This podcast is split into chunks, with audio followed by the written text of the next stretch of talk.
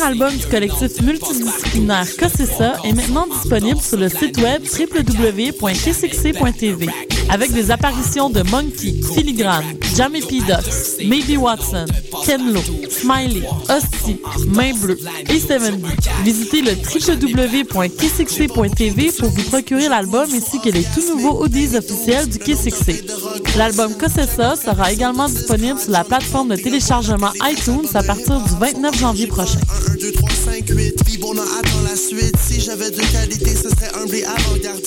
L'organisation Eye of the Tiger Management présente le premier gala de boxe professionnel de la série Fight Club 2013 le 16 février prochain. L'événement qui mettra en vedette le numéro 1 mondial de la WBC dirigeant aura lieu au Hilton du Casino Lac-Lémy de Gatineau. Billets tarifs étudiants et informations au 514-632-5666. Les productions Nuit d'Afrique présentent la septième édition des Célidors de la musique du monde. Les Célidors, la distinction musicale qui souligne le talent des artistes de la musique du monde, vous invite à découvrir 36 groupes. À travers cette unique vitrine, venez voter pour vos artistes coup de cœur. Jusqu'au 17 avril, tous les mardis et mercredis au Club Balatou dans le cadre de concerts gratuits. Les Célidors, le prix du public qui fait grandir le monde. Pour plus d'informations, consultez le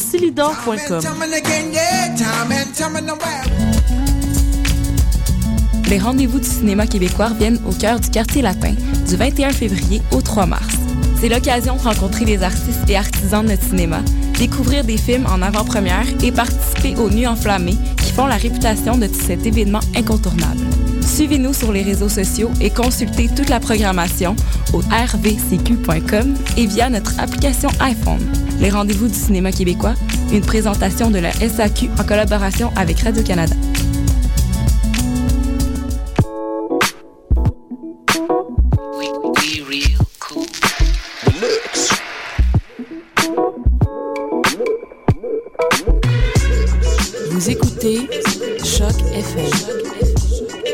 L'alternative urbaine.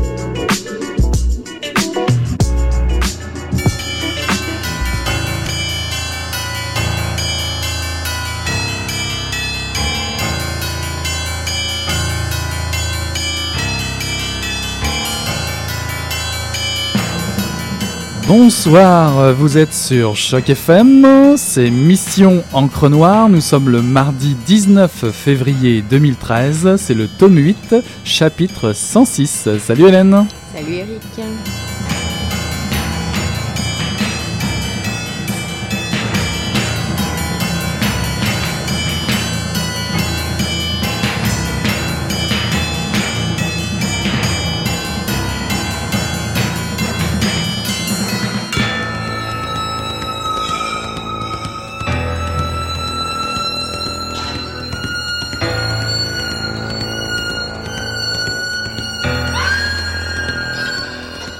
Entrez, venez voir, je voudrais vous montrer quelque chose. La concierge de l'école de garçons de la rue Milton interpelle la présidente des parents des parents d'élèves du cours primaire. Son attitude laisse à penser qu'elle trame quelque chose. Elle tente d'être discrète en attirant Liliane Kempf dans sa loge. La concierge, Marthe Storr, est petite, un peu ronde, pas très amène. Ses cheveux sont coupés courts, elle est peu féminine. Ce que l'on remarque tout de suite, c'est une bouche charnue, puis ses yeux proéminents. Elle ne sait pas que les élèves l'appellent Belphégor. Liliane voudrait en finir vite. Il est plus de minuit. En tant que présidente, elle doit remettre les clés de la salle où se tenait la réunion, comme à chaque fois. Elle espère rentrer sans tarder chez elle. Non, non, dit-elle fermement à Marthe. Pas maintenant, il est trop tard. Je reviendrai un autre jour. Maintenant, réplique Marthe avec des airs de conspirateur. Maintenant, mon mari dort. Et comme si elle avouait quelque chose d'impudique, elle ajoute plus bas, en surveillant une porte au fond de, la loge Il peint. Quand même intriguée, Liliane, Kempf, Liliane Kempf entre dans la loge. L'ambiance est sombre. Les yeux de Liliane s'habituent au bout de quelques secondes. La première chose qu'elle voit, c'est le bocal à poisson, puis apparaissent la cage du perroquet et le chat. Tout le monde semble cohabiter assez harmonieusement sur la table. Pas pour longtemps, Marthe, d'un geste brusque, pousse la ménagerie et soulève une toile cirée vieillie à fleurs orangées. Elle sort un grand carnet à dessin à spirale, elle le tend à Liliane. Celle-ci l'ouvre, commence à regarder et n'est soudain plus du tout pressée de rentrer chez elle. C'est le choc. Voilà, c'était un extrait de Store, architecte de l'ailleurs, de Françoise Cloarec, paru aux éditions Phébus en 2010. Un bel extrait que tu viens de nous lire, Hélène, et qui nous lance dans, on va dire, le, le sujet de l'architecture peut-être. Alors pas complètement, pas complètement. Alors c'est un roman atypique, c'est une biographie romancée. en général, ça, on s'intéresse à des personnages connus, mais là c'est sur un parfait inconnu. Ah. Alors, en fait, je vais raconter l'histoire un peu du livre parce que je trouve que c'est ça qui est assez intéressant. Je vais partir de l'auteur, vous allez comprendre pourquoi. Françoise Cloarec, elle est psychanalyste, peintre, diplômée des beaux-arts et fascinée par les peintres autodidactes. Elle a ainsi consacré sa thèse de psychologie clinique et un essai plus tard à Séraphine de Senlis, sur, lequel, sur laquelle il y a un film qui a été fait. À la suite de ce travail, notre écrivaine est contactée par un mystérieux couple de collectionneurs qui la met en contact avec l'œuvre de Marcel Storr, 72 dessins de villes et bâtiments imaginaires, surtout des églises fantasmagoriques, totalement délirants, hyper détaillés et colorés. Ça rien de l'architecture euh, euh, qui, peut, qui peut tenir debout, on va dire. Euh, donc, en fait, donc notre auteur, Françoise Clarec, commence alors une enquête sur cet homme mort en 76 et son art, jamais montré au public. Alors, son enfance difficile, son handicap, il est sourd, sa vie amoureuse, professionnelle et sociale totalement chaotique, sous le signe de la paranoïa, sa vision ambiguë et contradictoire de sa propre œuvre et sa, sa relation tumultueuse avec ce couple de mécènes et collectionneurs qu'on voit dans l'extrait, là, quand il découvre l'œuvre. Mhm. Alors, il y a beaucoup de zones d'ombre euh, dans cette existence, puisque finalement, c'est quelqu'un qui, qui, qui, est peu connu, enfin, qui est, qui est un parfait anonyme. Donc, l'auteur retrouve des voisins, des lettres, des traces administratives, euh, fait témoigner des collègues de Marcel Storr ou, des, ou ses médecins, par exemple, en plus des collectionneurs. Et à partir de ces quelques fragments, elle imagine la vie de cet homme. Euh, donc c'est vraiment euh, plus que romancé parce qu'on a très peu de choses. Donc elle, euh, elle imagine notamment son enfance à l'assistance publique parce qu'il a été abandonné par sa mère, l'enfance maltraitée par les institutions et les familles d'accueil, jusqu'à en tomber malade, en rester handicapé et très aigri. puis après sa vie, de, il deviendra cantonnier à la ville de Paris c'est-à-dire euh, col bleu, on va dire, euh, et affecté au nettoyage du métro puis d'un parc. Euh, alors, il y a cinq livres en un. D'abord. Donc, excuse-moi de te couper. Donc, c'est en fait toute cette présentation un petit peu plus, on va dire, triviale de première partie, si j'ai bien compris, soulève un peu les, le mystère de cet homme. Je veux dire, un, homme assez ordinaire qui va accomplir quelque chose, on va dire, un peu d'extraordinaire Ouais, ben c'est ça. Alors, ce qui est extraordinaire, c'est son œuvre. Euh, ces 72 dessins qui sont aujourd'hui reconnus comme euh, quelque chose de. Il était complètement illettré, hein. Il savait pas lire ni écrire, euh, et il n'avait jamais appris le dessin. Bon, alors euh, déjà, donc elle va raconter, il y a le côté biographie, elle raconte effectivement la, la vie de cet homme qui est assez insupportable, on doit le dire, on le découvre, donc elle le fait, elle le fait tout en délicatesse et tact, elle a beaucoup d'empathie pour son personnage, on reconnaît peut-être la psychanalyste en elle, et puis, mais elle est très, en tant que peintre, elle est très admiratrice de son travail. Et puis, euh, elle joue pas mal la carte de l'honnêteté parce qu'elle est, elle, euh, elle tombe pas dans l'angélisme. Elle sait qu'il est, il était insupportable à vivre. Donc voilà. Donc la première, le premier livre qu'il y a là-dedans, c'est une biographie. Le deuxième livre, c'est une enquête. C'est vraiment une enquête, il y a un suspense. On s'attache à savoir, oh mon Dieu, qu'est-ce qu'elle va découvrir en allant à tel service d'archives euh, Qu'est-ce que va donner ce rendez-vous avec le collectionneur elle reconstitue le, puzzle et on la, suit, on la suit dans cette, dans cette quête. En fait, ce deuxième livre, on court après le personnage. Ouais, c'est ça, exactement, avec elle. Et en même temps, elle s'efface quand même beaucoup, mais c'est après il y a quelque chose qui m'a beaucoup plu, c'est que euh, je suis pas du tout adepte des livres d'histoire, mais il y a un côté très documentaire. Et notamment, on découvre des choses fascinantes sur l'assistance publique de Paris, la vie du petit peuple, les institutions françaises euh, au XXe siècle, euh, donc c'est pas si loin, mais en même temps c'est des pans totalement inconnus. Elle, va dans les détails, elle rend les choses très vivantes dans la façon dont elle dont elle raconte euh, même la vie des concierges à Paris. Enfin c'est assez, donc il y a un côté vraiment documentaire au livre qui est en fait moi euh, l'air de rien, j'ai appris beaucoup de choses sur euh, alors, je rappelle que l'assistance publique, c'est l'équivalent de la DPJ euh, au Québec. Et puis, elle parle aussi des hôpitaux psychiatriques puisqu'il a été interné, euh, etc. Puis de tout le mythe de la création. Un artiste doit-il être forcément maudit, perturbé? Le quatrième livre, c'est que c'est une critique d'art. Alors là, elle fait appel à des références. Elle, elle fait vraiment un travail de critique d'art. Euh, c'est sur quel papier c'est fait, avec quelle encre, euh, comment, euh, est-ce que ça se conserve bien, est-ce etc. Qu'elle, est-ce qu'elle finit par décrire quelques-unes de ses œuvres? Oui, oui. Alors c'est ça. Et c'est, c'est, un petit format poche. Et on s'attend pas à ça. Et au milieu, on tombe sur des reproductions en couleur des œuvres. Donc ah, voilà. C'est bon ça. Ouais. Le cinquième livre, parce que dedans il y a un livre de psychanalyse, c'est un essai sur les traces de l'abandon euh, comment on peut grandir en ayant été abandonné, finalement ce que ça peut donner dans euh, euh, comment ça abîme la capacité de relation sociale aussi. Donc ça c'est aussi très intéressant. Là on sent que son bagage de clinicienne, psychanalyste, lui apporte beaucoup. Est-ce qu'elle aborde des Winnicott et oui, il y a beaucoup de, il y a quelques... Mélanie Klein et tout ça, non? Non? Il y a des références. il y a pas mal de références. Ouais, Winnicott je m'en rappelle plus, mais il y, a, il y a pas mal de références effectivement de psychothérapeutes et de, de enfin en tout cas les penseurs. Et puis ça se lit vraiment comme un roman, je voulais le dire, euh, c'est vraiment comme une fiction. C'est ça qui est intéressant. Parfois, il y a quelques énumérations un peu lourdes, mais sinon, c'est euh, vraiment euh, très délicat. Je trouve qu'elle respecte beaucoup et elle pose la grande question à la fin. Euh, aurait-il apprécié qu'on montre son œuvre, lui qui voulait pas ah. la montrer Aurait-il apprécié qu'on fasse un livre? Aurait-il détesté mon travail? Aurait-il adoré? Donc, elle pose aussi toute la question de comment on peut s'intéresser à quelqu'un qui ne voulait pas montrer son travail. Intéressant. En même temps, en, elle, elle trouve qu'il y a un intérêt public à faire circuler l'œuvre.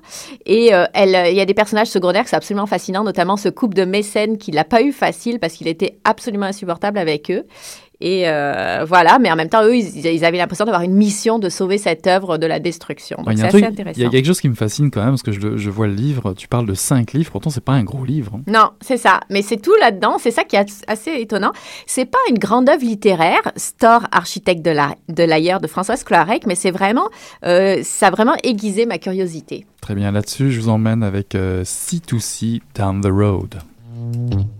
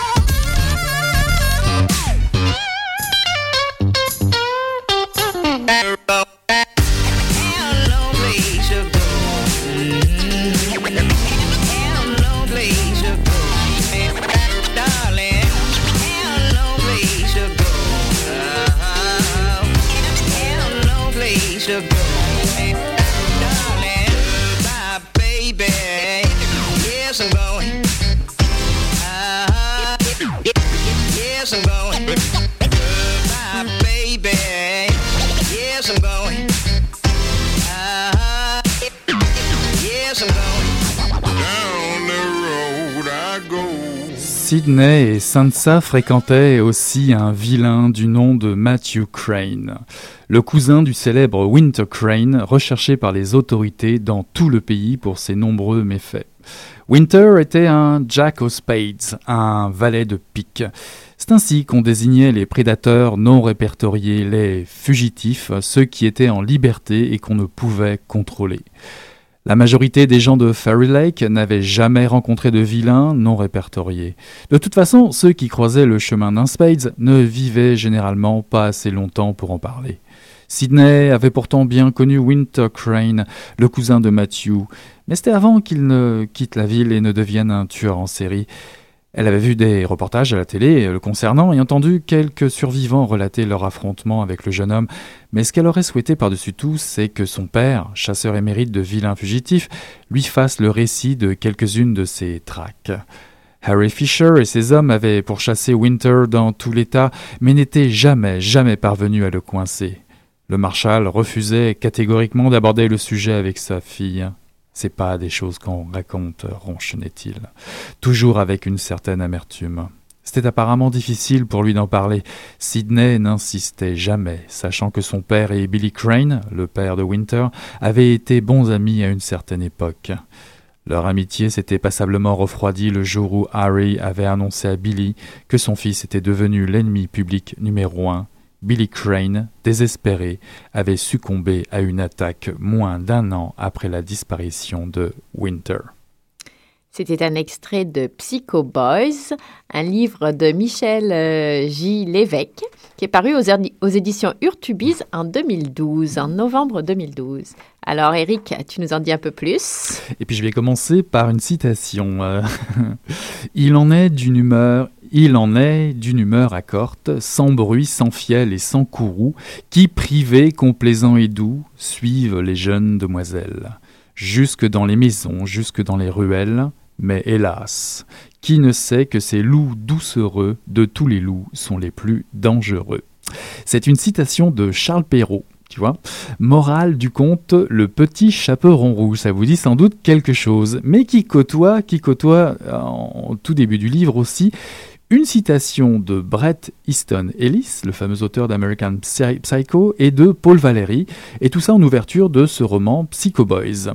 Est-ce à dire que Michel J. Lévesque brouille les pistes? Hmm, Sans doute. C'est en tout cas un auteur prolifique, ça. Euh, j'aurais bien du mal à vous donner la liste complète de ses œuvres depuis ses débuts. Euh, sous forme de nouvelles pour les revues de science-fiction que sont euh, Polaris et Galaxy, également dans le fanzine Brin d'éternité, euh, qui lui permet d'amorcer d'ailleurs sa série Les Clowns Vengeurs, pour ceux qui connaissent, puis ensuite la publication de son premier roman, Samuel de la Chasse-Galerie. Michel Gillévesque est orienté vers la littérature de jeunesse, 14-15 ans, comme en, témoignent ces séries au titre suivant euh, Wendy Wagner, Ariel Queen et 66. Euh, ces livres ont souvent été d'ailleurs finalistes et lauréats de prix littéraires, mais il y a je ne sais pas combien de numéros à chaque fois. Je ne vais pas tous vous les énumérer ce soir, vous irez voir vous-même. Alors évidemment, euh, les références en introduction du premier tome de Psycho Boys, notamment de Charles Perrault, nous amènent vers autre chose, il s'agit d'un roman pour ceux et celles qui affectionnent les hmm, thrillers, les thrillers en série, et pas seulement les ados cette fois-ci. Alors pour l'histoire, ça se déroule dans une sombre Nouvelle-Angleterre. Euh, c'est une histoire palpitante. Un nouveau médicament prescrit à, des femmes pour éviter les fausses couches s'avère donner naissance à une génération spontanée d'enfants surdoués, athlétiques, mais, mais, mais sans émotion et habités d'une folie meurtrière imprévisible. Donc bien que la plupart des, euh, des ce qu'on va appeler les psycho boys et psycho girls soient contrôlés par euh, bracelet et traitement, un fameux prosium, Certains sont retors à vivre ainsi enchaînés et se libèrent de l'obligation euh, de prendre leur dose et d'être suivis à la trace. Donc ils, ils assument le risque d'être abattus par la police ou un chasseur de primes. Ces vilains, comme je disais dans l'extrait, ou Psycho Boys ou Girls, comme on les surnomme, deviennent des Jack O'Spades, comme dans l'extrait. Et la petite ville de Nouvelle-Angleterre de Fairy Lake devient alors le théâtre d'un roman à suspense des plus angoissants. Des plus angoissants. C'est une, une belle collection de, personnages, j'ai trouvé, qui habitent euh, cet univers. Il y a des portraits complexes de, du fameux Winter Crane et, Johnny, les fameux Jack Spades. Euh, également Sidney et Ashley, euh, sa sœur, qui sont les filles du Marshal, qui part à, la chasse des, des Jack Spades, ainsi que d'autres personnages comme Matthew, etc. Tous ces personnages évoluent dans une société, vous l'avez bien deviné, très dangereuse, où les prédateurs sont nombreux et la violence omniprésente. Et euh, je dois dire qu'au final, le livre tient bien ses promesses. Moi, j'ai aimé aussi euh, l'écriture qui est simple, nerveuse, sans fioriture. Euh, la plupart, bah, tous les chapitres, pas la plupart, mais tous les chapitres sont annoncés avec les noms des personnages, qui regorgent de dialogues percutants, ce qui suscite quand même une attente, une suite, on a envie de tourner les pages. D'ailleurs, tout comme les séries télévisées qu'affectionne l'auteur, d'ailleurs, on, s'y croit vraiment, c'est efficace. Il y a des moments trash et des moments violents euh, euh, qui se mélangent avec euh, des moments de mélancolie, de tendresse, car ça réveille les failles et les tiraillements intérieurs des, personnages. Et aussi, ça montre que l'écrivain a envie finalement d'écrire une histoire d'amour comme, on va dire, point d'ancrage du, roman. Euh, moi, j'ai trouvé que le, scénario est, original, euh, avec une mise en scène classique des marginaux en lutte contre l'exclusion, euh, tout ça dans un habilement habillé dans un monde fantastique lié au réalisme du monde des ados également. C'est très très bien fait. Alors les thèmes que vous allez retrouver dans, ce roman, ben, c'est forcément la colère contre l'exclusion, une forme d'injustice. On trouve le thème de la vengeance, la revanche, euh, des thèmes chers au thriller et, effectivement cette histoire d'amour euh, que l'auteur veut développé en, pivot central. Donc c'est un, cocktail détonnant, classique pour les, fans de littérature américaine, d'horreur et de suspense. Euh, le serial killer, le complot pharmaco-gouvernemental, etc. On sent la, fascination quand même de l'auteur pour les personnages à sang-froid, insensibles dans l'univers des ados. Mais c'est un, un, univers qui est très très euh, bien rendu. C'est un des des points, des forts euh, du livre. Je le recommande à, ceux et, celles qui aiment les, être pris au piège d'une lecture captivante, euh, euh, car Michel Gilivec vous garantit une bonne dose de frissons. C'est peut-être d'ailleurs un roman de transition qui va, l'emmener vers une littérature davantage destinée aux adultes. Qui sait? Peut-être un, Patrick Sénécal en devenir, on verra bien. En tout cas, c'est le premier tome, donc. C'est hein. ça, c'est le premier tome. Ouais. Premier tome de Psycho Boys. Alors justement, on a rencontré euh, au dernier salon du livre euh, Michel Gilles Évêque, et euh, vous allez l'entendre. Il, nous reparle de tout ça et de bien d'autres choses. on l'écoute. C'est toujours un peu bruyant le salon du livre, mais c'est très intéressant. Bonjour euh, Michel. Bonjour. Je voulais savoir quel livre tu lis en ce moment. En ce moment, je lis le tome 2 de L'échiquier du mal de Dan Simmons. Et où est-ce que tu l'as trouvé? Généralement, je vais les acheter euh, à la librairie de ma région. moi, j'habite dans le coin de Mont-Tremblant. Sinon, souvent, ça va être aussi au Renaud-Bré de Saint-Jérôme ou Archambault de Laval. Dan Simmons, est-ce que tu es euh, fan de littérature d'anticipation, polar, historique? Je lis un peu de tout. Je m'intéresse à tous les genres, en fait. Une série que j'ai lue avant celle-là, c'est euh, la trilogie berlinoise, en fait. J'ai lu la trilogie, puis j'ai lu tous les autres livres qui suivent. Je pense qu'il y en a trois ou quatre après. Tout ce qui se passe dans les années de la Deuxième Guerre mondiale et tout ça, j'aime beaucoup ça. Mais je lis aussi euh, des romans plus intimistes. J'ai lu, euh, évidemment, Rue de Kim Thuy. En fait, je lis de tout. Je lis du Patrick Sénécal, du Stephen King. mais Dan Simmons, j'ai eu un coup de cœur pour lui. Terreur, j'ai adoré. Selon moi, c'est le meilleur livre qui a été écrit en tout cas, le meilleur que j'ai lu à date. C'est pour ça que j'ai commencé L'échiquier du mal, que je connaissais pas. Et là, je me suis acheté un paquet de livres de Dan Simmons. Généralement, quand je m'intéresse à un auteur, j'essaie de lire tout ce qui se fait, tout ce qu'il a fait. Est-ce que le rythme haletant des polars comme ça, ça t'inspire beaucoup? Moi, ce qui m'inspire, c'est drôle, hein? Ce sont les séries télé. C'est très visuel, mon affaire. C'est le cinéma, les séries télé. Quand j'écris des romans, j'essaie toujours de refaire une série télé, mais en roman. C'est très rare que je vais m'inspirer ou je vais tirer mon inspiration d'un roman que j'ai déjà lu. J'admire certains auteurs pour la façon qu'ils ont de raconter.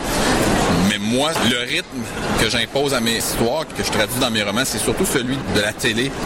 Et si tu avais quelque chose à dire à Dan Simone? Je lui dirais que je suis absolument jaloux de son talent. Quand j'ai lu euh, Terreur, j'ai été très complexé. En fait, je me suis dit, euh, je réussirai jamais à atteindre ce talent-là. Il y a un souffle, il y a un souci de la description du détail qui sont euh, fantastiques. il y a un don particulier pour créer des atmosphères. Terreur, ça se déroule dans le nord des explorateurs qui restent prisonniers des glaces. Quand on lit le roman, c'est pas compliqué, on a froid, tu sais. On ressent le froid des personnages.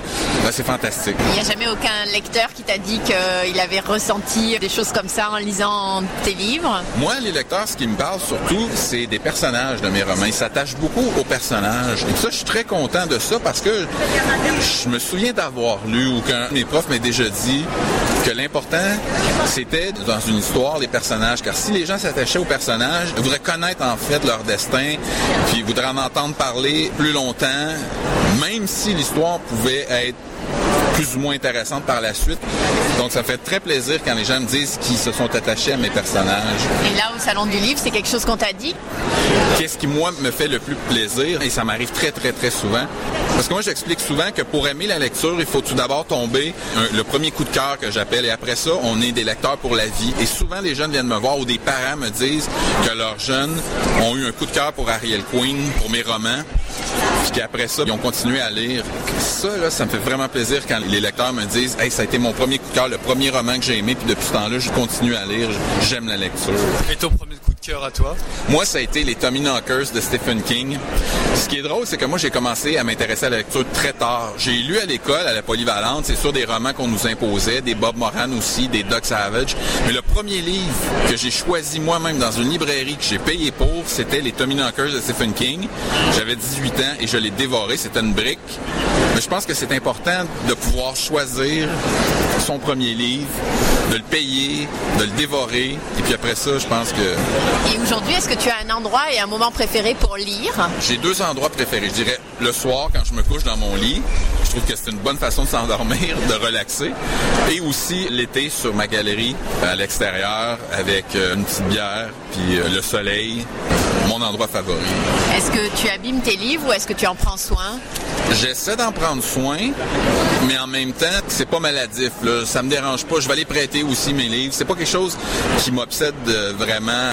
Je trouve qu'un livre papier, c'est justement fait pour être lu, être ouvert, être partagé. Puis même que je dirais que quand un livre a été lu plusieurs fois puis que ça paraît, je trouve que ça donne un certain charme au livre. Je trouve que c'est important pour un livre d'avoir été lu. J'aime ça quand les jeunes viennent me faire signer leur livre et que ça paraît qu'il a été lu souvent, tu sais. Est-ce que tu t'es déjà caché pour lire?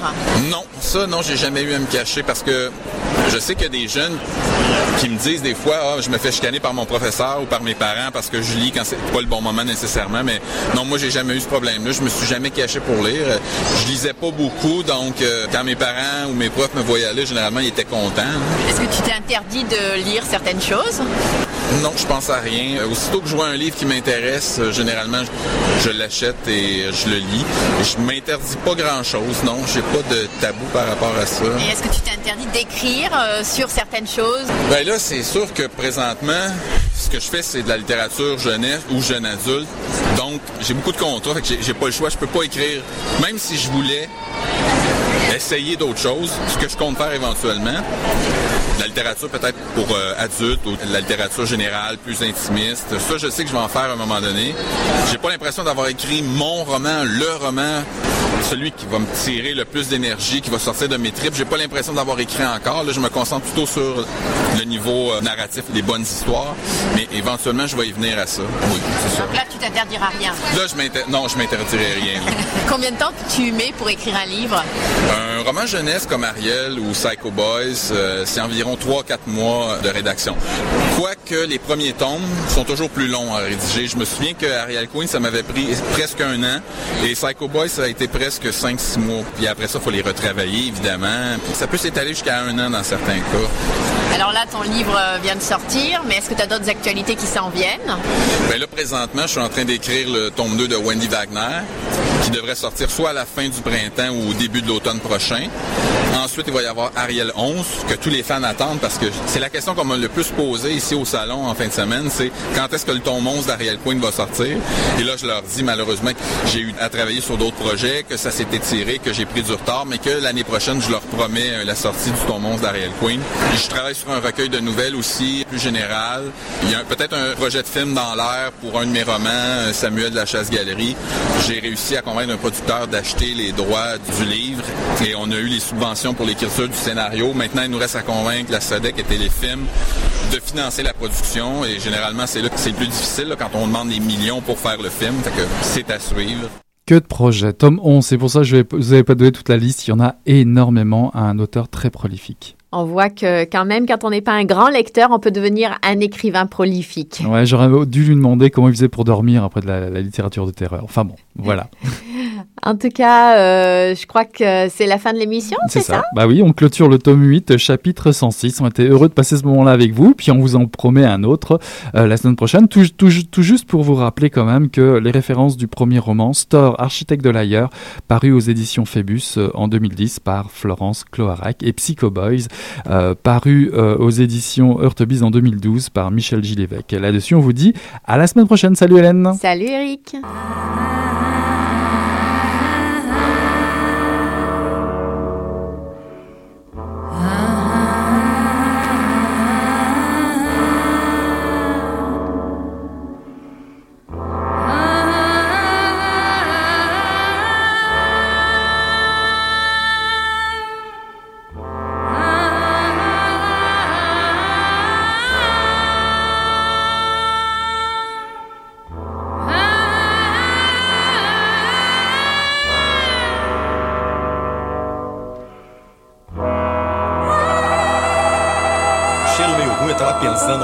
E fedeu as coisas. Pô, mas o negócio tava bom, bicho. O negócio tava bom, só quando ele tava fazendo tão entupido. Gostoso! Quem diria, hein? Greta Garbo acabou de irajar, hein? É, mas eu tava falando pra você, né? Depois que